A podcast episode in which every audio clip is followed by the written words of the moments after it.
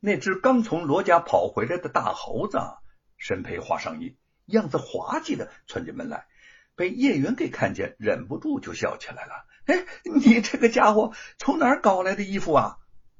哼，还能从哪搞来的啊？从叶云身后突然传来阴冷声音，吓了他一跳。随声而至的是罗庞和他带来的七八名家丁。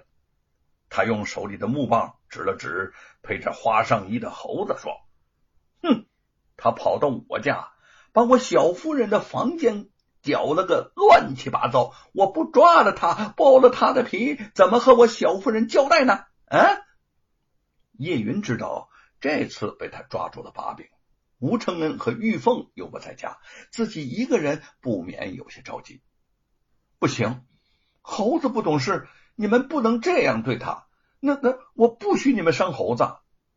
罗鹏呵呵的笑着，不错，猴子是不懂事儿，可你们若是懂事，不就行了吗？啊，你们和这些猴子一样不懂事儿。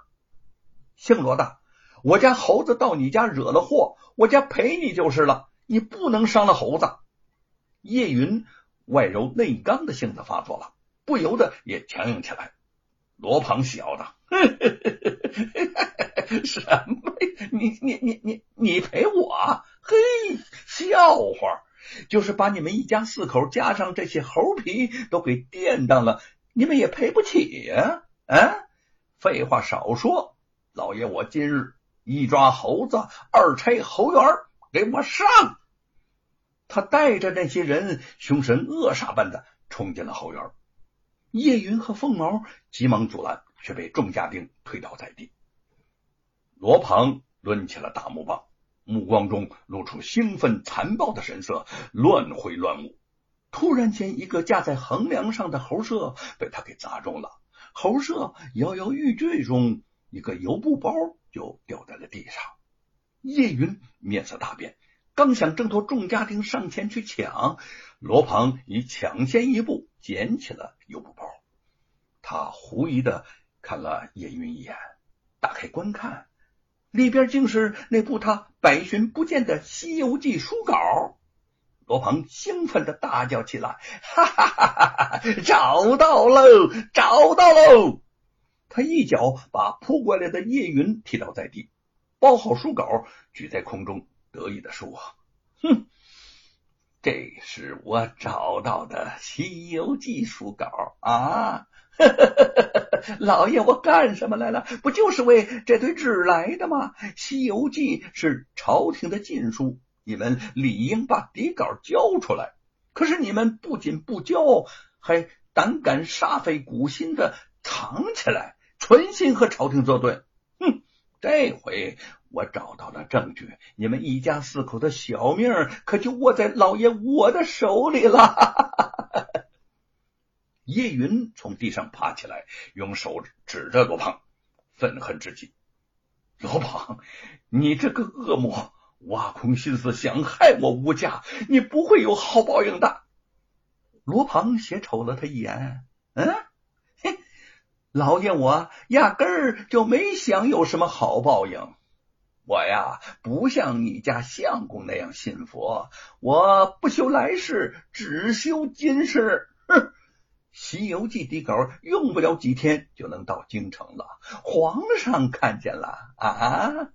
他说着话，不妨那个凤毛从后面突然跳起来，夺过了油布包，像小猴子一样机灵的向后院外跑去。罗庞气急败坏，边骂着边带着几个家丁向凤毛追去。吴承恩和玉凤背着背篓，背篓里呢装着几只猴子，沿着街道说说笑笑的向家门走来。还没到跟前儿，突然就看见凤毛嗖的一声就从家门跑了出来，一边向他们急奔而来，一边大喊：“罗庞来抢书稿了！罗庞抢书稿了！”他跑到吴承恩和玉凤后面，见到父母，心里松了一口气儿，小心的紧紧的抓着那部手稿。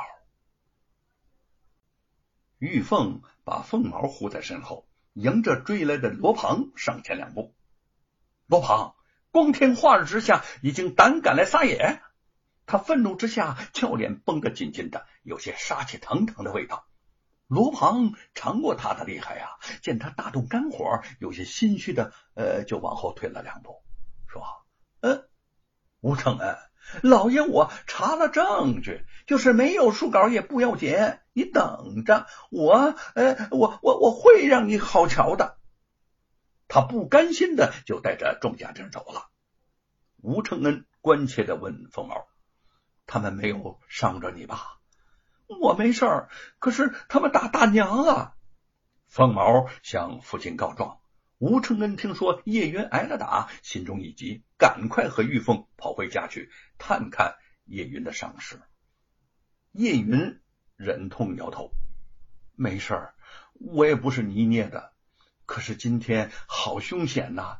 若不是凤毛机灵，你的手稿真的就要落到罗庞手里了。”凤毛受到表扬。洋洋得意的扬起小脸说：“罗庞想抢《西游记》没门儿，我就是豁出命也不能让他得逞。”叶云有些担心，罗庞这只恶狗算是咬住咱们吴家不放了。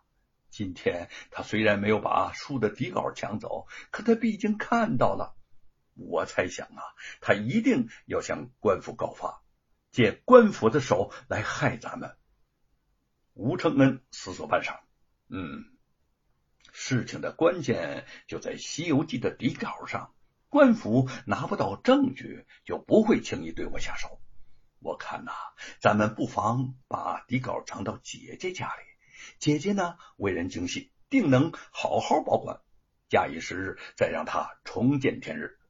这个时候，我也正需要好好的思考思考，怎样增添内容。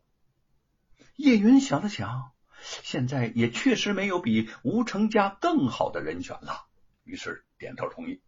第二天一大早，玉凤早早的起了床，趁着街上尚无行人走动，偷偷的就将底稿送到了吴成家的家中。